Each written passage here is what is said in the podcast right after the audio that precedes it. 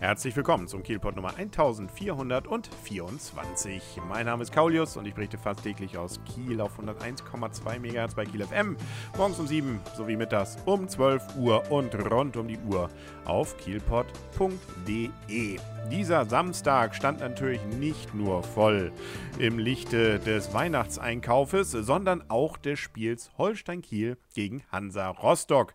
Jeder, der wahrscheinlich tagsüber irgendwie draußen war, dürfte davon irgendwas im Raume Kiel mitbekommen haben, weil nämlich auch über 1000 Polizisten wohl, ja zumindest um die 1000 wohl hier in Kiel dann im Einsatz waren und auch entsprechende Hubschrauber zum Beispiel. Also über das gesamte Stadtgebiet konnte man sicherlich irgendwo irgendwie irgendwas davon mitbekommen. Und das hat damit zu tun, dass es, man glaubt es vielleicht nicht, wenn man nicht gerade Fußballfan ist, eine Art Nordderby ist. Nun ist Hansa Rostock nicht direkt um die Ecke, aber äh, in der dritten Liga dann doch irgendwie der nächste Verein. Das heißt also, Reiselust ist da durchaus wohl auch bei den Rostock-Fans äh, gerade bei diesen etwas kürzeren Strecken anzunehmen. Und so waren es dann wohl auch um die 2000 Fans, die dann hier nach Kiel gekommen sind. Das bedeutete natürlich auch, dass im Stadion bei über 9000 Zuschauern richtig gute Stimmung war. Auf beiden Seiten, also gerade auch im Gästeblock. Wir erinnern uns ja durchaus an Spiele, wo dann auch mal von den Gästen nur sechs, sieben Leute waren. Nee, hier mit über 2000, da war richtig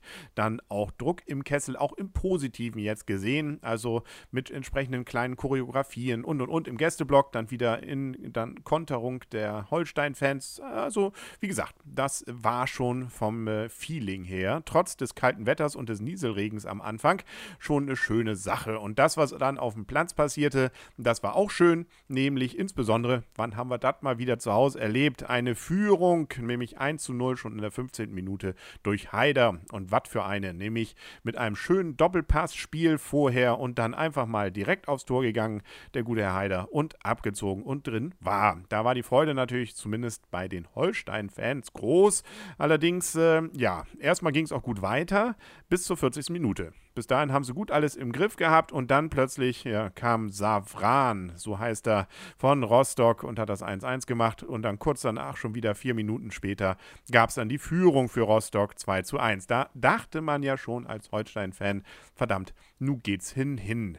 Also insbesondere, das wird jetzt ein Debakel. So schön angefangen, 40 Minuten klasse gespielt und dann doch irgendwie wahrscheinlich hoch verloren. Aber dann kam ja noch die zweite Halbzeit und Herr Siedschlag in der 57. Minute, der dann eben auch noch ein Tor machte. Und danach gab es auch noch eine ganze Menge richtig schöne äh, Torchancen. Da gab es wirklich äh, klasse Sachen vor dem Tor der Rostocker, aber rein ging er dann nicht. Zum Beispiel gab es auch nochmal dann einen Streifschuss an die Latte bzw. an den Pfosten und und und. Allerdings war insbesondere Rostock bei Standards sehr, sehr gefährlich. Da waren ja auch zwei, eins zumindest dieser zwei Tore von denen entstanden und deswegen war eigentlich jede Ecke und jeder Freistoß immer etwas, wo man als Holstein-Fan, sagen wir mal, mal so, ein wenig Herzrasen bekam. Aber zum Glück blieb es dann auch beim 2-2. Oder, wenn man jetzt aus Holsteiner Sicht sagen will, äh, schade, weil, wie gesagt, die Chancen wären da gewesen. Man hätte es auch gewinnen können, aber unterm Strich muss man sagen, ist es doch, glaube ich, einigermaßen gerechtfertigt. Soweit ich selber einschätzen konnte, blieb es auch sonst einigermaßen ruhig. Wie ich sage ja, die Polizei war ja auch mit Großaufgebot angerückt und auch was die an Gerätschaft dann da ums Holsteinstadion hatten, das war schon beeindruckend. Nicht nur eben die Hubschrauber, sondern auch ganze Panzer hatte man das Gefühl.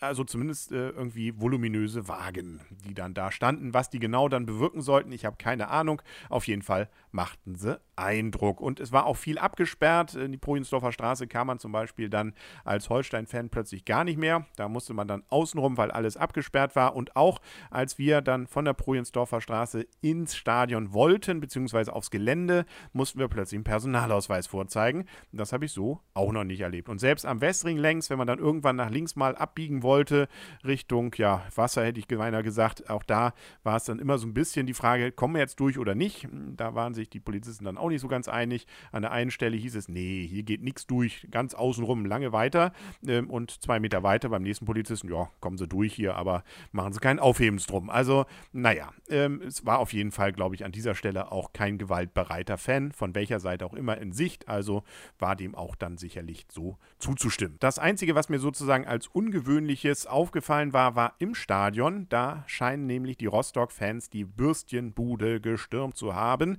Das Ganze fing noch relativ relativ harmlos an, nämlich dass erstmal zwei oder drei Fans auf dem Dach der Bude standen.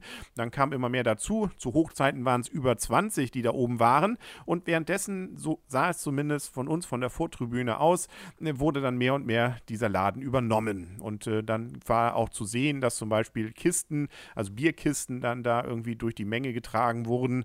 Und schließlich nachher beim 2-1 erkannte man auch, dass zum Beispiel diese Plastikbecher, die allem nach aus dem Laden kamen, dort dann äh, großräumig vom Dach hin verteilt wurden. Also hoffe ich mal, dass da dann auch kein Mitarbeiter mehr drin war, weil, so sah es nämlich auch aus, da drin dann plötzlich noch eine Rauchbombe gezündet wurde.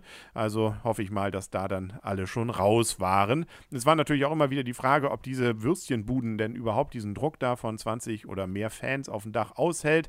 Zum Glück ist da aber nichts wohl eingebrochen. Trotzdem einfach mal so eine Würstchenbude stürmen und alles ausräumen, sagen wir mal so, ist jetzt auch nicht die feine Art, um nicht zu sagen, ist ja eigentlich eine kriminelle Handlung. Aber naja, ob sie da die Leute dann fassen, weiß ich nicht. Ähm, unschön ist es auf jeden Fall. Ansonsten blieb es wohl, soweit man den Live-Ticker, den es hierzu sogar gab, von den Kieler Nachrichten glauben konnte, dann äh, auf dem Bahnhof auch zum Beispiel. Da war dann zwar wohl noch ein bisschen Verwirrung, weil keine Züge so richtig nach Hamburg wollten, weil es da wohl auch irgendwie Randale gab. Äh, ich glaube ja mit der roten Flora, da war ja die Geschichte. Und da musste man wohl über Rostock jetzt, äh, beziehungsweise, na gut, die wollten ja alle nach Rostock, über Lübeck. Das ist nach Rostock wahrscheinlich dann eher sowieso die bessere Lösung. Naja, also da hat man dann wohl doch einigermaßen gesittet das Ganze dann hinter sich bringen können. Was ich auch gelesen habe, dass es wohl zwei verletzte Ordner gab. Was da jetzt die Geschichte dahinter ist, genau konnte ich jetzt noch nicht rausfinden. Das wird man aber wahrscheinlich der Tagespresse dann noch entnehmen können. Aus Sicht des Zuschauers, wenn wir jetzt mal die Würstchenbudengeschichte weglassen, war es ein richtig friedliches, schönes Spiel. Zwar saukalt und irgendwie ein bisschen feucht, aber von Holsteiner Seite richtig schön, großteils anzusehen, was da passiert passierte. Auch das, was von Rostock kam, war irgendwie, wenn man jetzt neutral sein wollte, zu sehen, war schön. Stimmung war klasse von beiden Seiten, richtig schön volles Stadion. Also ein klasse Ausklang der Saison. Und äh, ich glaube, mit diesem einen Punkt kann man dann auch leben. Damit ist man ja weiterhin dann auch nicht auf einem Abstiegsplatz. Allerdings auch sehr knapp nur, muss man zugeben, weil alles da unten auch ein paar Punkte geholt hat. Holstein ist damit weiterhin 17. beziehungsweise ist doch ein bisschen abgerutscht, weil sie nur einen Punkt geholt haben und zwar punktgleich mit dem 18., was dann doch schon ein Abstieg Abstiegsplatz wäre. Ja, also irgendwie ausruhen geht anders, aber es macht ja Hoffnung, weil Hansa Rostock ja ein Kandidat für den Aufstieg ist. Also das äh, muss man dann ja auch relativ sehen. Also freuen wir uns doch alle jetzt auf die Weihnachtszeit und äh, das bedeutet aber noch nicht für den Kielpot, dass morgen keine Folge geben würde. Deswegen auf kielpot.de morgen gehen. Da gibt es wieder eine und auf 101,2 MHz bei Kiel FM. Bis dahin wünsche ich alles Gute. Euer und ihr, Kaulius und ich wärme mich jetzt erstmal ein bisschen auf.